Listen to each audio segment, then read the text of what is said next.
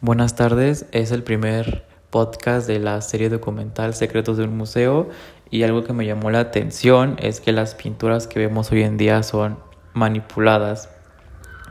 Se podría decir que eran el Photoshop de sus tiempos. También algo que me llamó la atención es cómo Jericho usaba partes de cuerpos humanos en descomposición para observarlos e igualar un tono en sus pinturas. El estudiar el sufrimiento al punto de volverse loco creo que es algo sorprendente.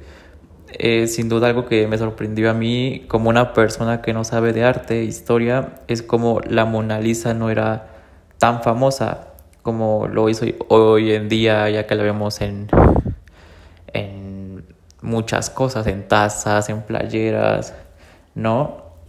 Su popularidad en sus inicios era simple hasta el día que fue robada, obvio. Después de todo, la seguridad en el museo en donde hoy se encuentra aumentó a tal grado de que es protegida por tres capas de vidrio, ¿no? A prueba de balas y tiene 1300 guardias de seguridad. Algo que no me gustó de la serie es que creo que no tiene tiempos uniformes.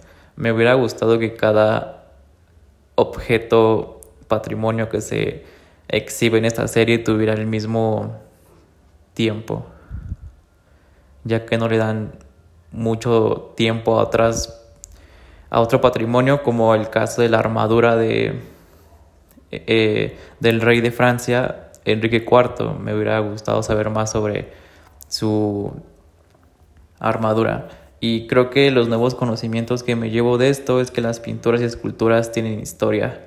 No están solo ahí por verse bonitas y coloridas, sino que detrás de ellas se expresan cosas, ¿no? Expresan situaciones, sentimientos.